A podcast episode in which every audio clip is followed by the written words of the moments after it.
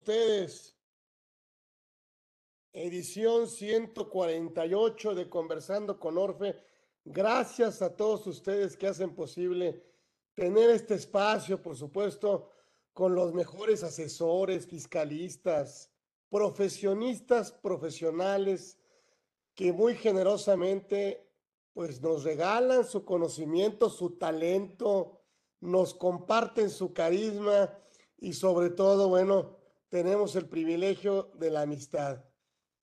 Es el caso de mi querido, bueno, pues abogadazo, por supuesto, pues maestro en Derecho Empresarial por el Colegio Superior en Ciencias Jurídicas, bueno, miembro de todas las asociaciones, créanme, no necesita grande presentación. Yo creo que lo mejor que podemos hacer es escucharlo y aprenderle. Y por supuesto, bueno, vive la profesión como nadie a través de dirigir su propia firma, Castillo, Borboya y Asesores. Así que, pues le damos la, eh, muy agradecidos de que, pues Fernando esté con nosotros. Obviamente, Fernando Castillo, que eh, no necesita, no necesita grandes presentaciones. Mi querido Fer, muchísimas gracias por siempre tan generosamente aceptar esta invitación que siempre te haremos, siempre lo haremos porque siempre es un gusto escucharte. Y en este tema tan, ay, pues no sé, tan interesante, la verdad es que este tema de contingencias fiscales a los cuales los socios están expuestos, administradores, directivos de una empresa. A ver, híjole, qué padre, platícanos de este tema de, de contingencias, riesgos, yo creo que permanentes, eh, eh, todo este tema que tú dominas y que vienes a platicarnos. Bienvenido. Obviamente el maestro Fernando Castillo está con nosotros. Gracias, Fer. Bienvenido. Al contrario, Carlos, muchísimas gracias a, por, a todos ustedes, a ti en lo particular, por, por darme la oportunidad de platicar con la comunidad Orfe sobre este tema, que fíjate que a pesar de su relevancia, me parece a mí que está un poquito relegado en los espacios de estudio y análisis relacionados con la materia tributaria. Y es que cuando hablamos de contingencias fiscales, Normalmente estamos pensando en aquellas que pudiesen presentarse en las empresas o bien en una persona física por las actividades empresariales o profesionales que desarrolla. Pero muy eventualmente reparamos en las que pueden verse expuestos los socios, los administradores y los directivos de una persona moral. En efecto, el tener la calidad de socio o accionista o el desempeñar funciones de director o gerente general o bien de ocupar la administración única de un negocio, puede implicar para quienes desempeñan esos roles una, una contingencia tributaria, pues que a veces no, lo, no la dimensionamos suficientemente. Ahora, ¿a qué tipo de contingencias fiscales eh, me refiero? Eh, pues mira, en el ámbito fiscal, esas potenciales contingencias se pueden materializar en la responsabilidad solidaria o inclusive en una imputación de naturaleza penal fiscal. Eh, usamos el término de responsabilidad solidaria porque es el que de manera genérica se maneja en el artículo 26 del Código Fiscal, el que habla de todas las responsabilidades solidarias. Sin embargo, tratándose de la responsabilidad de socios o accionistas de directivos o de administradores únicos, en realidad estamos hablando de una responsabilidad subsidiaria y acotada. Es decir, ahí no hay una responsabilidad solidaria como tal.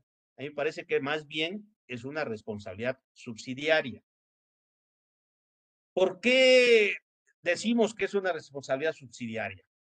Porque como el propio nombre lo deja entrever, en la responsabilidad solidaria se puede requerir el cumplimiento de, la obligación a cualquiera de los deudores, al deudor principal o al, al deudor solidario, y exigir el cumplimiento íntegro de la obligación, en tanto que la subsidiaria primero se le requiere al deudor principal, en este caso a la empresa, a la persona moral, y si la empresa no responde, entonces sí le podemos dejar caer la guadaña al deudor secundario, digamos al socio o al directivo o al administrador único, ¿no?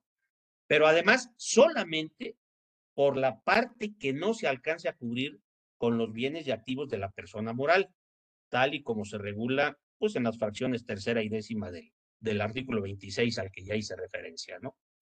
Sin embargo, yo creo que para no generar confusiones en esta charla, pues vamos a seguir empleando el término que, el, que se usa en el código, el de responsabilidad solidaria, ¿sí?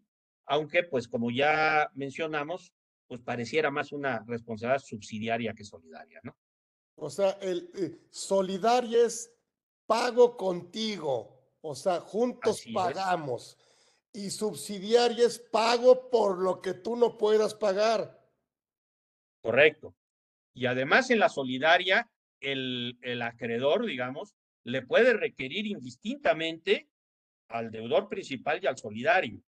En cambio, en la subsidiaria, primero tiene que agotar el requerimiento, la exigencia del cobro sobre el deudor principal y ya después, sí, se va a ir sobre el secundario. Es básicamente, es, ese es el, el meollo de la diferencia entre la responsabilidad solidaria y subsidiaria, ¿no? Bien, ahora regresando a la, a la esencia del tema, hablábamos de que hay tres roles que se pueden desempeñar en una empresa y sobre los cuales eh, puede detonarse una responsabilidad solidaria en materia fiscal. Me voy a referir a esos tres roles. Primero, el del socio o el de, accionista. Después, el del director o gerente general. Y también el de administrador único, ¿no?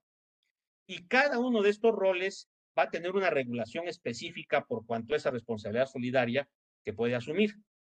Vamos, si no tienes inconveniente, Carlos, empezar por ver eh, la responsabilidad solidaria de los socios y accionistas. Perfecto, perfecto. Bien, mira, eh, antes de entrar ya al, al tema en específico, creo que vale la pena hacer algunas precisiones.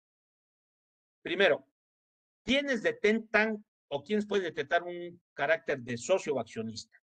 Bueno, pues para fines de nuestro conversatorio, vamos a decir que socio accionista es cualquier persona, ya sea física o moral, es decir, una sociedad puede ser accionista de otra sociedad, evidentemente, que sea propietaria de uno o varios títulos, pueden ser acciones o pueden ser partes sociales, de los que van a derivar que, pues derechos patrimoniales, esto es, la posibilidad de participar en las utilidades o dividendos que genera esa persona moral, o también derechos corporativos, como sería la intervención en la toma de las decisiones trascendentales de la empresa, es decir, participar y votar en las asambleas de socios o en cualquier otro órgano deliberativo, ¿no? Ahora, ¿por qué la ley habla de socios y accionistas? ¿Hay diferencia en este, entre estos conceptos? Pues mira, la verdad es que la diferencia me parece que es muy sutil. Se emplea el término de socio particularmente en aquellas sociedades que se integran por partes sociales, en tanto que el término de accionista eh, se usa en aquellas en las que el capital social pues, se integra por acciones, como por ejemplo una sociedad anónima. ¿no? Entonces es una diferencia muy sutil, pero creo que vale la pena eh, mencionarla porque pareciera reiterativo que en el 26 dice socios y accionistas. ¿no? Este es, esta es la razón para, para integrar ambos, ambos socios de cualquiera de, de, este tipo de sociedades, ya sea de integrada por partes sociales o por acciones, ¿no? Ahora, hecho estas acotaciones, si quieres, ya revisamos la responsabilidad solidaria que se prevé en la fracción 10 del 26 para, para socios y accionistas, ¿no? Como punto de partida, eh, pues podemos decir que todo aquel que tenga el carácter de socio o accionista en una persona moral, ¿sí? puede resultar responsable solidario de las contribuciones omitidas por la persona moral, con sus matices y con sus aseguras. ¿Ok?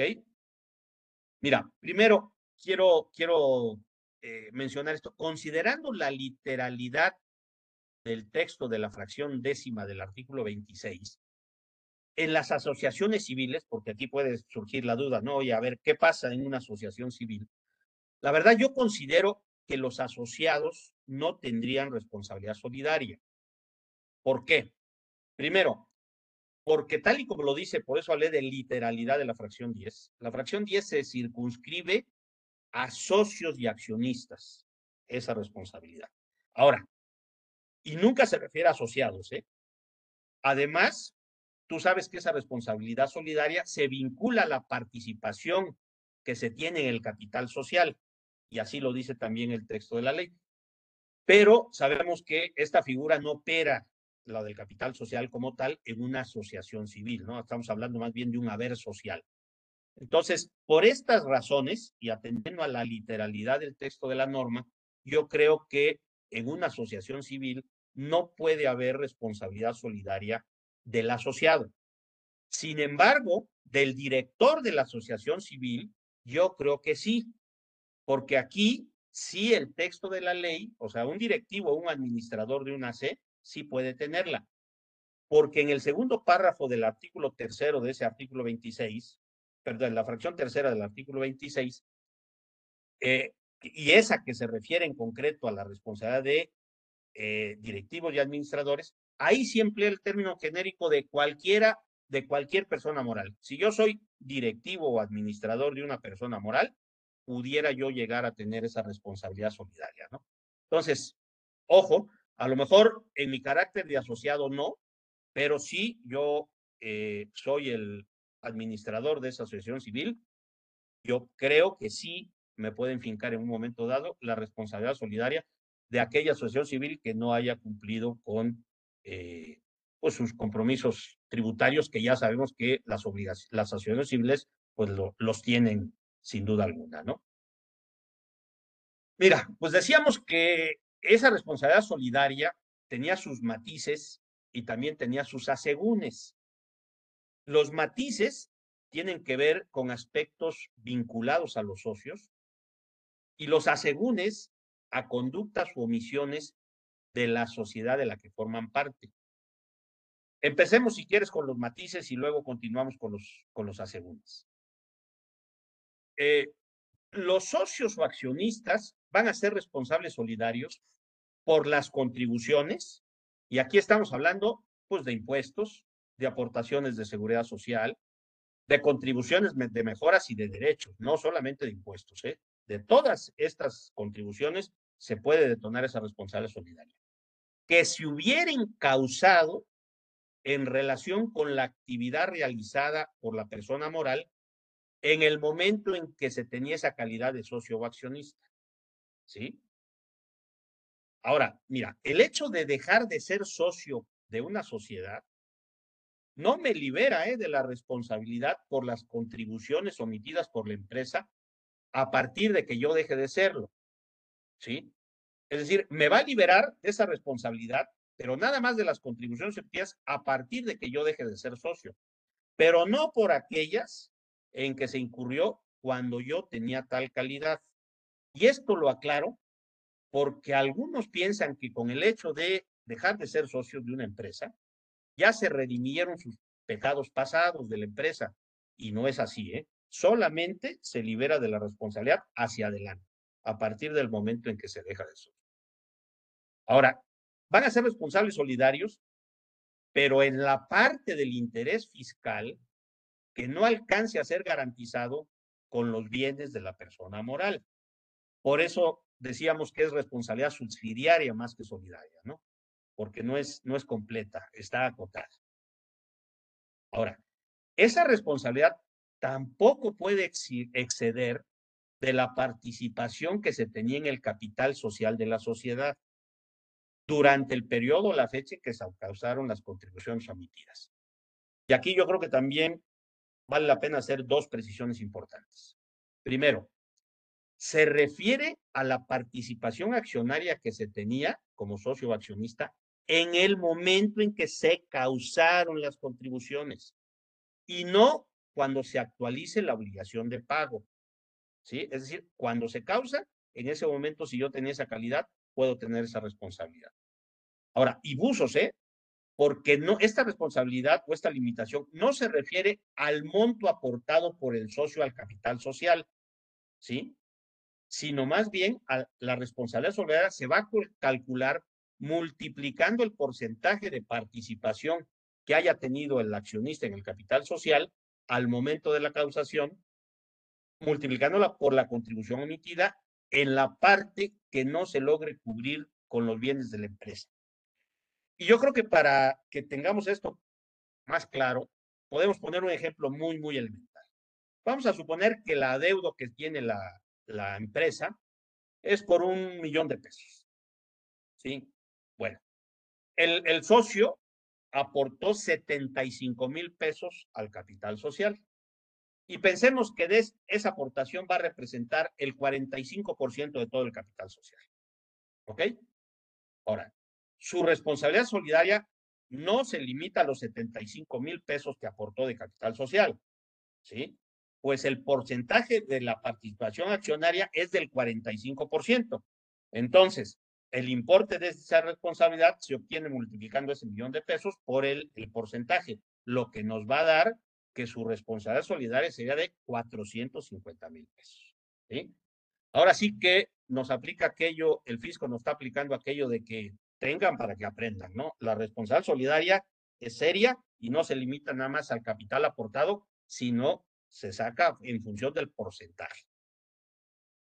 Y la condicionante que me parece más importante es que los socios o accionistas van a ser responsables solidarios siempre que tengan o hayan tenido el control efectivo de la sociedad. Es decir, no todos los socios van a, a correr esta eventualidad, sino solamente aquellos que detenten el control efectivo. ¿Ok?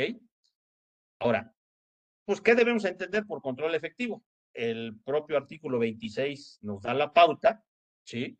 Y son las características siguientes, ¿no? Eh, detente el control efectivo aquel socio accionista, ¿sí? Eh, que digamos, tiene la capacidad para llevar a cabo cualquiera de los actos siguientes. Primero, imponer decisiones en las asambleas generales, ¿sí? O en órganos equivalentes, ¿no? O nombrar o destituir a, los, a la mayoría de consejeros, administradores o sus equivalentes. Pues el, socio, el, socio mayoritario, el socio mayoritario. El socio mayoritario, de entrada, el socio mayoritario, ¿no? También. Ahora, el que un socio minoritario, digamos, tenga el 15%, no necesariamente lo libera de esta responsabilidad. Tú sabes que luego hay acuerdos y convenios intersocios donde aunque tengas el 15%, tienes unas facultades exageradas, digamos, porque al final tú detentas ese control efectivo. Entonces, de entrada, en principio sí es el, el, socio mayoritario, pero eso no descarta que un minoritario pudiera llegar a tener control efectivo, ¿no? O hay acciones comunes, acciones preferentes. Exactamente, así es. E, efectivamente, ¿no? Por eso, el segundo supuesto se refiere a eso, es mantener la titularidad de derechos que permitan ejercer el voto de, respecto de más del 50% del capital social, ¿no? O bien, con que dirijas la administración, la estrategia o las principales políticas de la persona moral, ¿sí? A través ya sea de la propiedad de valores, por contrato o por cualquier otra forma. Entonces, ahí también tú detentas ese control efectivo, ¿no? Eh, y es importante tenerlo en cuenta porque se pueden presentar estas cuestiones donde el socio mayoritario, bueno, un socio que tenga un 10, un 15%, puede ser que sí tenga el control efectivo, ¿no? Ahora, estas características que revisten los socios que detentan el control efectivo está prevista en esta fracción 10 del 26 del Código Fiscal y fueron retomadas de lo que dispone la ley del mercado de valores en el artículo segundo, fracción tercera. De ahí se tomó y se, se, se, se trajo aquí al, al Código Fiscal. Ahora, no sé, tú perfectamente tienes en mente eh, la reforma al beneficiario controlador del 2022, ¿sí? Y ya ves que ahí se establecen también características muy similares para definir aquellos que ejercen el control en una persona moral, ¿sí? Pero aquí hay una diferencia importante. En beneficiario controlador, basta que, sea, basta que seas titular de derechos para ejercer el voto respecto del 15% del capital social.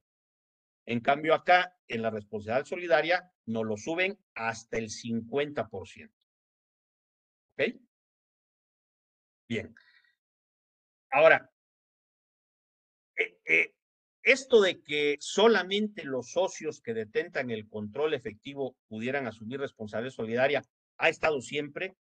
Pues no, fíjate que esto es una incorporación que se hizo a partir de 2014, con una reforma ya a código en 2014. Antes de 2014, ¿sí? Los socios tenían la responsabilidad solidaria independientemente que ejercieran o no el control efectivo. ¿eh? Dentro de las muchas penurias que nos trajo esa ya muy famosa reforma de 2014, como quiera que sea, esto es rescatable porque ya nada más limitó o circunscribió la responsabilidad solidaria de los socios a aquellos que detenten el control efectivo. A los que mandan, a los que mandan. efectivamente, aunque sea a través del velo corporativo, pero los que finalmente son los que suenan, los que truenan sus cacahuates, ¿no? Ahora, pero además de estos matices, te decía yo que, y les comentaba yo a todos los que nos escuchan, que también hay algunos asegúnes, y esos asegúnes tenían que ver con las conductas o omisiones en que pudiese incurrir la sociedad. Y más bien se refiere pues a cualquier acción tendiente a sustraerse o evadirse del control del fisco, o bien a presuntivas de EFOS, de EDOS o de transmisión indebida de pérdidas, ¿no? Vamos a señalar muy, muy rápido, eh, digamos, además, pues se tienen que dar estas conductas o omisiones en la sociedad para que se detone la responsabilidad solidaria. Primero, pues que no, no hubiera solicitado su, su inscripción en el RFC, ¿no? Segundo, que cambie su domicilio sin presentar aviso, siempre que dicho cambio se efectúe después de que se le hubiese notificado el, inicio de facultades de comprobación y antes de que se haya notificado la resolución eh, determinante, ¿no? O bien el cambio se realice después de que se hubiera notificado un crédito fiscal y antes de que éste se hubiese cubierto o quedado sin efectos. También eh, puede darse este caso cuando la sociedad no lleve contabilidad, la oculta o la destruya. Y mira, si mal no recuerdo, en un conversatorio que tuviste hace unas semanas, invitaste ahí un expositor muy interesante, muy, muy competente, que habló sobre el beneficiario controlador. Y recuerdo que él mencionaba que el incumplimiento de, de la obligación de identificar a los beneficiarios controladores pudiese ser equiparado por la autoridad como un acto de no llevar contabilidad, porque ya ves que dicen que la información del beneficiario controlador forma parte de la contabilidad. Y entonces el expositor decía, oye, aguase, porque la autoridad puede decir, oye, si tú no tienes la, información de tu beneficiario controlador, pues no estás llevando la, la, contabilidad, no, no tienes contabilidad. Y pensando en ese extremo, digamos, pues igualmente eso pudiera ser detonante de la responsabilidad solidaria, porque pueden decir, oye, tú no identificaste a tu beneficiario controlador, yo lo tomo con que no llevas la contabilidad o no me la exhibiste, y entonces, pues sabes qué, me voy con la responsabilidad solidaria sobre los socios, ¿no? Eh, también eh, la empresa, si incurre, por ejemplo, desocupa el local donde tenga su domicilio fiscal sin presentar el aviso de cambio de domicilio, o no lo localicemos en el domicilio fiscal que tiene registrado. Que huya, que huya. Que huya. Como decía yo, cualquier acción tendiente a sustraerse del control del fisco, ¿no? Y ahora pasamos a omitir enterar a la autoridad las contribuciones que hubiese retenido o recaudado. Ya ves que también de repente somos retenedores o recaudadores. Si yo omití entregar esas contribuciones este, recaudadas o, o, retenidas, como empresa, eso va a generar y detonar la responsabilidad solidaria de mi socio. Porque no es dinero tuyo. Correcto. Y ya ves que casi no nos gusta jinetear a los mexicanos la lana, ¿no? Entonces, ahí cuidado, cuidado, cuidado. Eh, también si la empresa se encuentra en el listado al que se refiere el 69B, cuarto párrafo, esto es decir, es decir, aquellas empresas que emiten facturas que amparan operaciones inexistentes, ¿no? O viceversa. También si la empresa fue o compró facturas que amparan operaciones inexistentes, los famosos EDOS, que son los que al final luego vienen pagando los platos rotos por teléfono y quien lo encuentre, pero el EDO me lo localizas de inmediato, ¿no?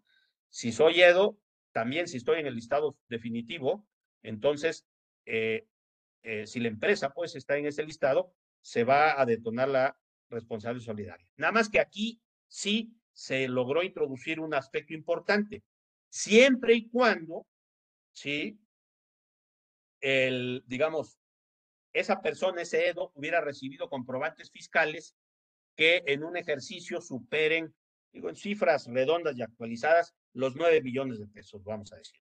¿Ok? Ahí sí, en el EDO tiene que darse este, este requisito. En el EFO no, ¿eh? Si el EFO vendió una sola factura, la empresa EFO, ahí sí se detona la responsabilidad solidaria. En el EDO es en el que, en el que se limita esta, a, esta, a, este, a esta cantidad.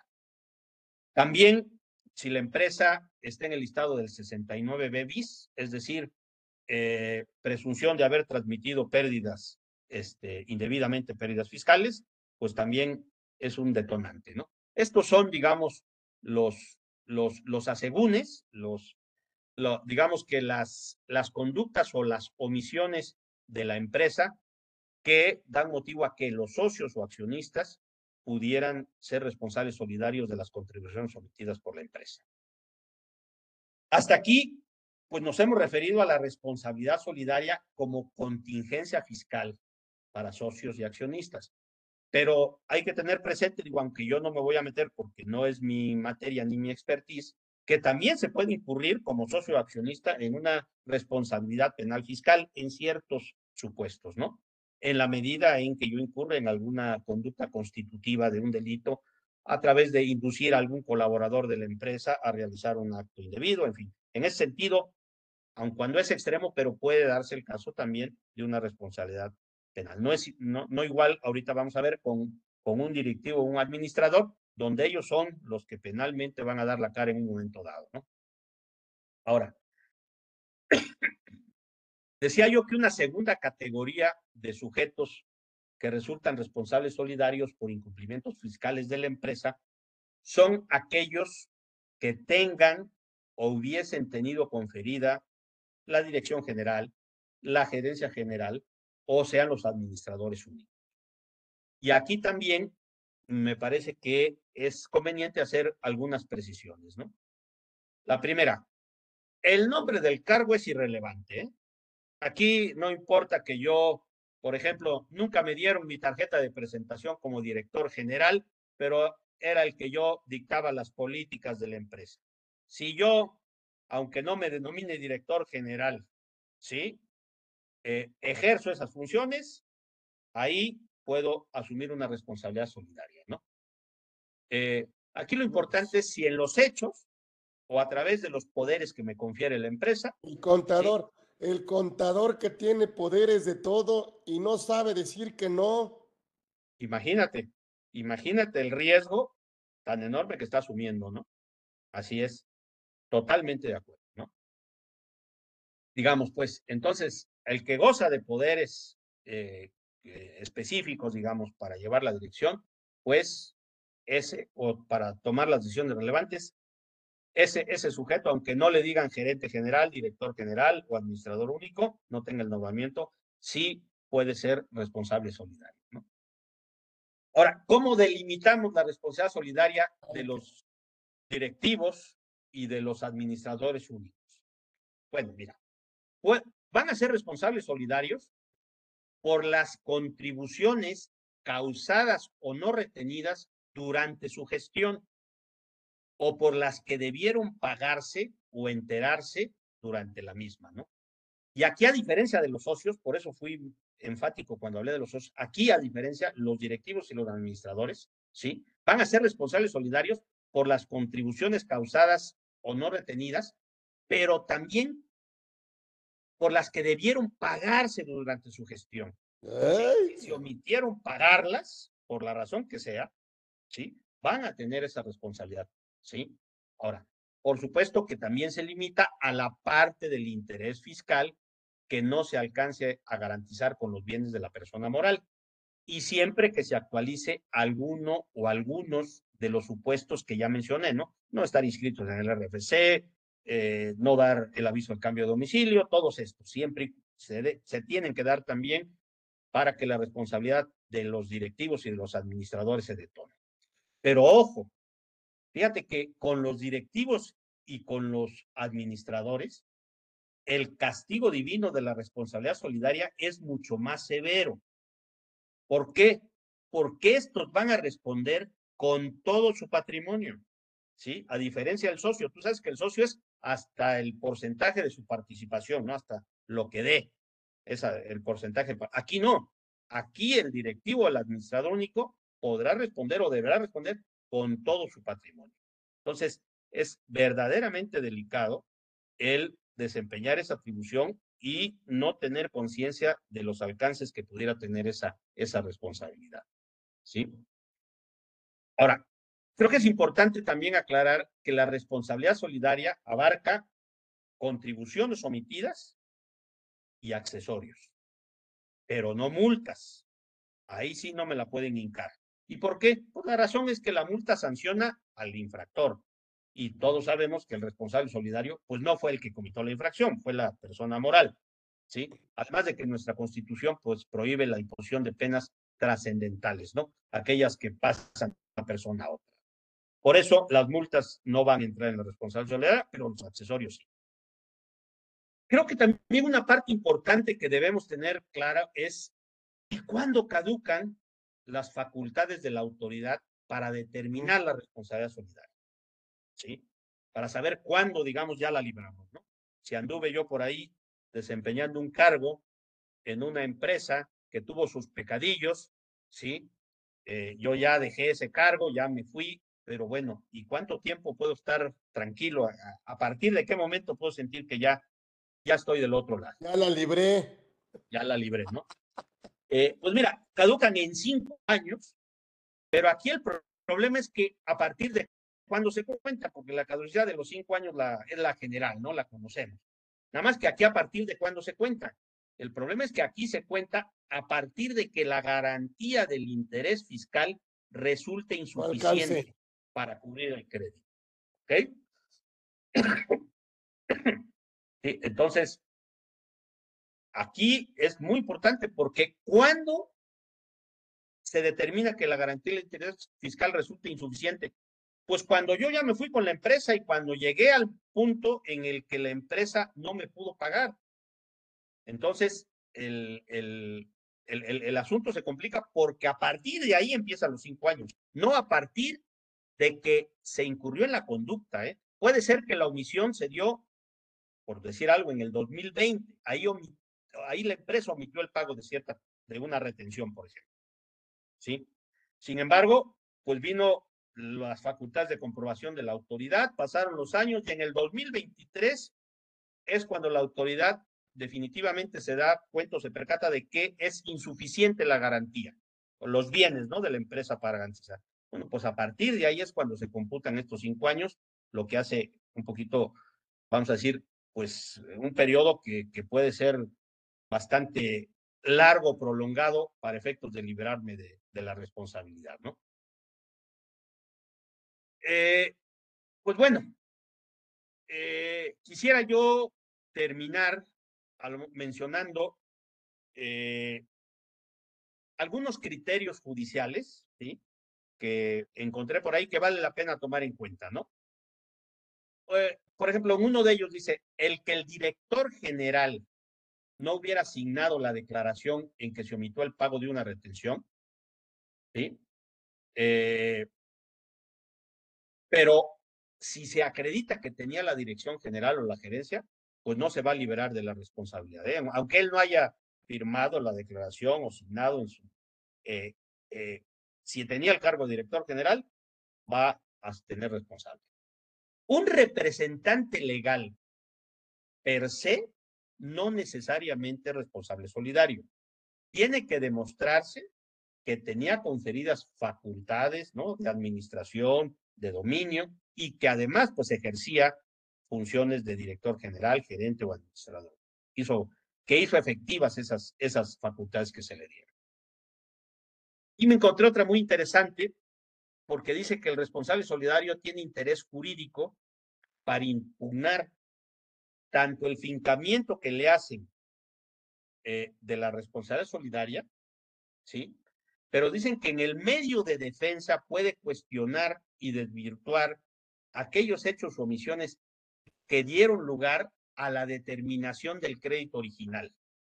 Es decir, en el momento que a mí ya me determinan que soy responsable solidario, yo puedo cuestionar, por una parte, si efectivamente se actualiza la responsabilidad solidaria que me están fincando, pero también tengo interés jurídico para cuestionar el crédito original que le hincaron a la empresa.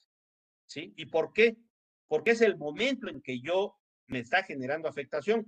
Cuando se determinó el crédito, quien tenía legitimación para impugnarlo, pues era la empresa, el representante legal de la empresa, que no necesariamente puede coincidir con eh, al que le están fincando la responsabilidad, al socio, por ejemplo, ¿no? Entonces, aquí lo que se dice es, oye, tú puedes cuestionar si se actualiza la responsabilidad, pero también los motivos por los cuales la autoridad determinó que la empresa había, había, incumplido, ¿no? Y bueno, por último, y para, para dar paso a, a los comentarios de, de todo el foro, quiero compartir algunas conclusiones o recomendaciones que me parece importante. ¿no? Eh, la primera, eh, como consultores o asesores fiscales, yo creo que no solamente debemos preocuparnos y ocuparnos de las contingencias fiscales que puedan afectar a las empresas. ¿sí? Debemos de cuidar pues que sus socios, directivos y administradores no vayan a tener una contingencia fiscal derivada de una responsabilidad solidaria. Creo que es importante también cuidarnos, checarlos. Ahora, si nosotros desempeñamos ese rol, ¿sí? Como tú decías, si el contador resulta que tiene los mm. poderes, ¿no? De todo, pues o yo soy socio. Le entramos a todo. Así es, o administrador único, pues yo creo que debiéramos ser los primeros en preocuparnos porque la empresa ande derechita, ande derechita, ¿sí?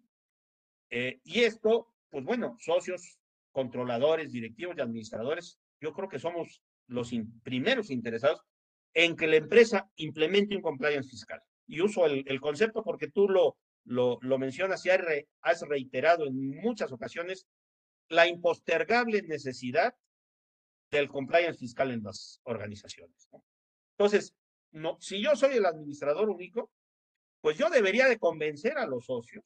Mm. Soy el primero interesado en que implementen el compliance fiscal porque de esa manera me estoy blindando. Es la manera en que yo puedo estarme tranquilo de que no tendré en un futuro alguna problemática de que me estén fincando responsabilidad solidaria. Y finalmente, tener bien claro, pues que el fisco primero debe de exigir el cumplimiento a la empresa a través de diversos mecanismos de control y ejecución con los que cuenta. Y una vez que esto se agote, entonces sí podrá voltearse hacia los socios, directivos o administradores. Y solamente para exigir la parte del interés fiscal que no se hubiera cubierto con los bienes de la empresa. Y hago esta acotación porque yo por lo menos he visto dos casos por, del Seguro Social, del Instituto Mexicano del Seguro Social, donde ni siquiera había agotado, ¿sí? Todas las facultades que tenía para exigir y ejecutar a la empresa por el pago de las cuotas omitidas, cuando ya había determinado y fincado responsabilidad solidaria para el administrador único de esa empresa. Entonces, vale la pena tomarlo en cuenta porque, por lo menos, el Seguro Social y en años pasados, digamos, creía que la responsabilidad era solidaria y que se podía ir indistintamente y al mismo tiempo por los dos, ¿no? Pues mira, creo que son los puntos que para los fines de este conversatorio debíamos abordar, ¿sí? Para hacerlo además de una manera, este, pues, atractiva, no tan tediosa. Pero bueno, eh, si hay algunas dudas, comentarios, opiniones, pues este, estoy a tus órdenes, Carlos, y a las órdenes de, de nuestro de nuestro foro para, para atender las ¿qué poderes, ¿Qué poderes son los que no me hacen responsable solidario? ¿Los especiales? Pues mira, eh, yo creo que es un poquito casuístico. Si es un poder especial para cierta operación, no tengo problema. ¿Sí? Pero si es un poder especial, vamos a decir, para algún acto de administración y a través de ese acto de administración yo omití, digamos, enterar una retención, pues ahí tengo un problema, ¿no? Porque a lo mejor me dieron, ¿sabes qué? te doy este poder para que eh, enteres retenciones y hagas los trámites ante la autoridad fiscal y presentes declaraciones y hagas esto. Y si yo no lo, porque a un contador. por ejemplo, para renovar, para renovar las firmas electrónicas. Bueno, ahí, ahí creo que si se acota eso, pues no tendrás problema de una responsabilidad solidaria. Pero si te dan poderes para enterar contribuciones y presentar declaraciones y estas no se enteran, por ejemplo, la retención, pues yo creo que ahí sí estás clavado, ¿no? Ay, caray. Todos los contadores que tienen eh, en su poder esas firmas de la persona moral y que presentan el pago de los impuestos con esas firmas, pues yo creo que tienen un riesgo, una eventualidad de que los pudieran considerar ya sea como directivos, ¿sí? Por el hecho de tomar algunas decisiones importantes como es el pago de las contribuciones, ¿sí? Eh, y, y, pudiera en un momento dado verse ese riesgo. Yo creo que es un riesgo eh, relativo, pero que lo debemos de tener en el radar. Lo debemos de tener. que tengan solvencia, o sea, que tengan como cómo de alguna manera poder pagar, que tengan activos. Así es. No, no, no de papel, no empresas que no tengan ningún activo de nada. Y además deban impuestos no propios. Así y es. Tú estés contabilizando muchas de ellas, haciéndole las contabilidades. Pues ahí el contador tendría que pensarla, ¿no? sin duda, porque además es el primero que se da cuenta de qué pie está cogiendo la empresa, ¿no? Es el que se percata y es el que sabe, ¿no? Eh, Pero háblame de, de esta figura, bueno, no figura, este cargo tan polémico y, y que no nos damos cuenta y a veces formamos parte muy finamente, la línea es muy delgada, el comisario. Sí, mira, eh, eh, a mí me parece que el comisario eh, difícilmente pudiese incurrir en alguna responsabilidad solidaria, ¿sí? Más bien, la responsabilidad del comisario puede ser una responsabilidad civil hacia los socios si no desempeña adecuadamente ese cargo, ¿sí? El comisario, pues tú sabes que es el que tiene que cuidar y verificar, ¿sí? Que se esté cumpliendo con la parte del el cumplimiento de todos los compromisos fiscales y financieros de la empresa, ¿no? Particularmente fiscales. Pero, digamos, esto no, no llevaría a, a una responsabilidad solidaria, pero sí pudiera derivar en una responsabilidad civil. Si yo como socio veo que por la desatención, el descuido del comisario, se genera una afectación patrimonial por un crédito fiscal, por ejemplo, hacia la empresa, yo puedo válidamente demandar esa responsabilidad civil. Tú sabes que además se les pide que caucionen en algunos casos su cargo, su desempeño, ¿no? Lo tienen que caucionar precisamente, digamos, para evitar o para, para poder este, responder por alguna desatención o descuido en el desempeño de esa función. Sí, él solo es el vigilante, ¿no? Es el vigilante. Pero es el, acuérdate que él en la Asamblea General tiene que hacer su reporte de lo que observó y de lo que vigiló. Sí. rinde hay un y eso no, no resulta, en, todos los casos no resulta. No, no, no. Tú sabes que también normalmente se le dice al contador, oye, yo necesito que seas el comisario, el, el este, se me fue el, el, término ahorita, perdón, que usaste. El, el vigilante. El, ajá, el vigilante, este, pues no, no, este, y no se simplemente acepta que aparezca en, la, en los estatutos como tal, pero pues no se da cuenta de, ni cumple con las obligaciones que tiene, ¿no? ¿Qué pasa, por ejemplo, en sociedad en, en bienes mancomunados? ¿Dónde queda la esposa? ¿Dónde queda eh, eh, esa sociedad? cuando te casas por bienes mancomunados, va al 50. ¿También agregaría la parte de ella en caso de una responsabilidad? Mira, eh,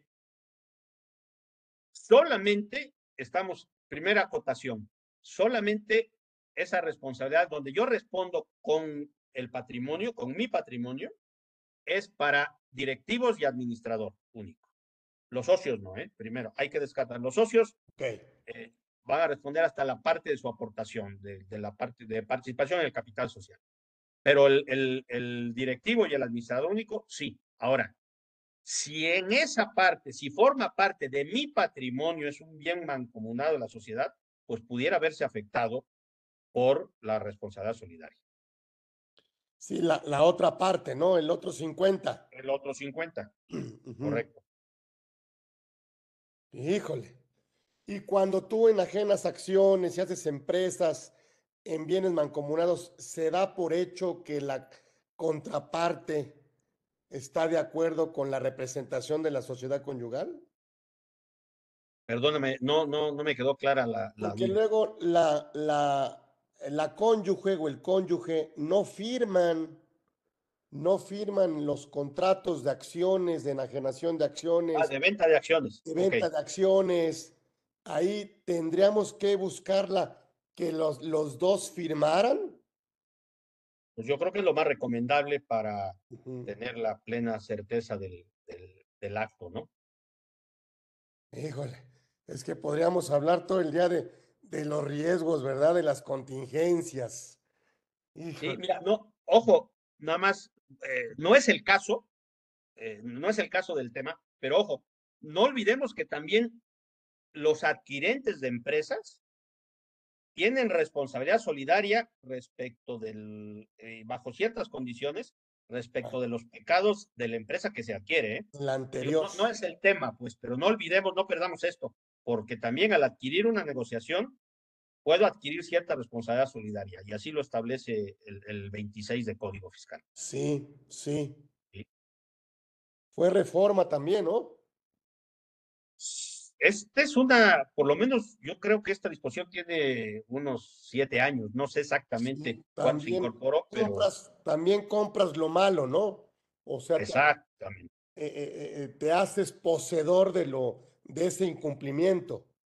Sí, digo, tiene sus, sus, ah, sus también sus asegúnes, no es, aquí si quieres lo checamos nada más para salir de la duda, pero digo, este,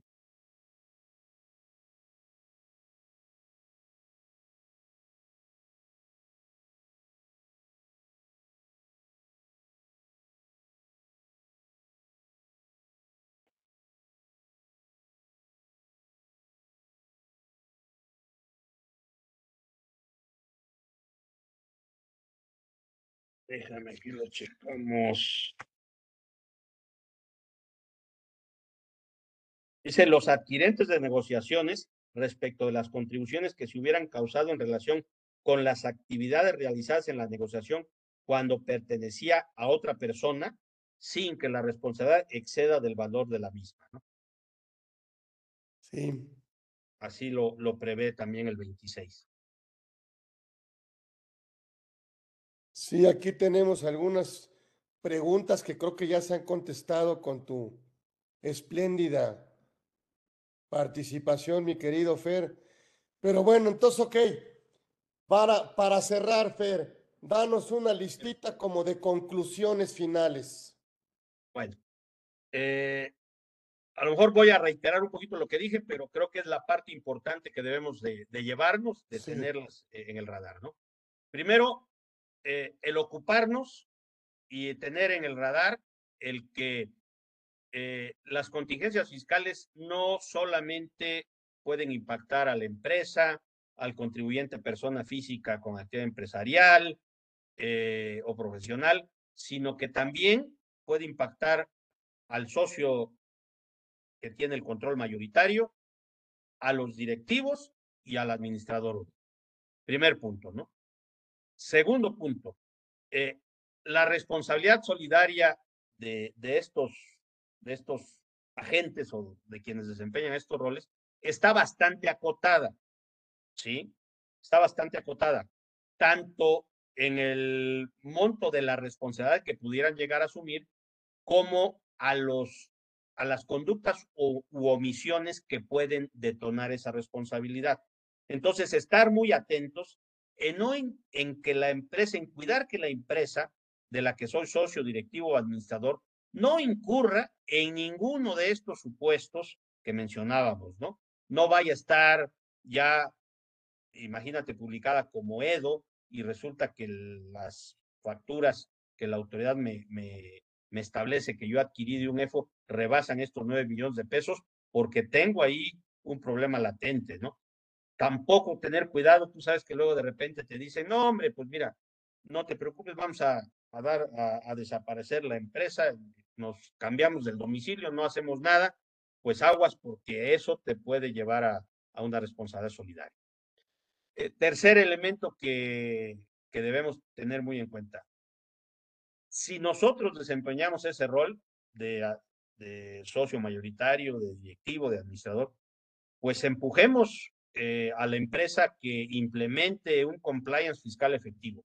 Somos los primeros interesados y podemos ser los primeros perjudicados si la empresa no lo hace, ¿no? Pues, eh, Carlos, yo creo que serían para no, no, no, no incurrir en mayores redundancias de lo que yo comentaba, los puntos con los que pudiera yo concluir y, y que nos debemos de llevar todos, ¿no? Eh, primero, estar conscientes, pues, que socios mayoritarios o controladores, eh, directivos y administradores pueden tener una contingencia fiscal si no cuidamos la conducta de la empresa donde desempeñamos esos roles y que pues en nosotros está o debiera de estar el blindarnos para no llegar a estos, a estos extremos. Híjole, qué agasajo. Pues muchas gracias, Ferte. Tenemos un reconocimiento. A ver, Hugo, ya sé que tiene muchos, pero pues hay que nos ponga ahí en los ex expedientes del mes. Hombre, mira, no, uh, muchísimas gracias. Lo, lo, lo recibo de veras. Muchas gracias, el reconocimiento tienes. Esta es tu casa no necesitas invitación, nada más nos dices cuándo quieres estar y con nosotros será un privilegio. Así que bueno, nos despedimos. Muchas gracias, Fer. El maestro Fernando Castillo estuvo con nosotros en conversando con Orfe. Obviamente un experto y un apasionado de la materia, socio director de su propio despacho. Así que pues es un agasajo escucharlo, aprenderle y pues agradecidos de que estuviste el día de hoy con nosotros. Gracias, Fer.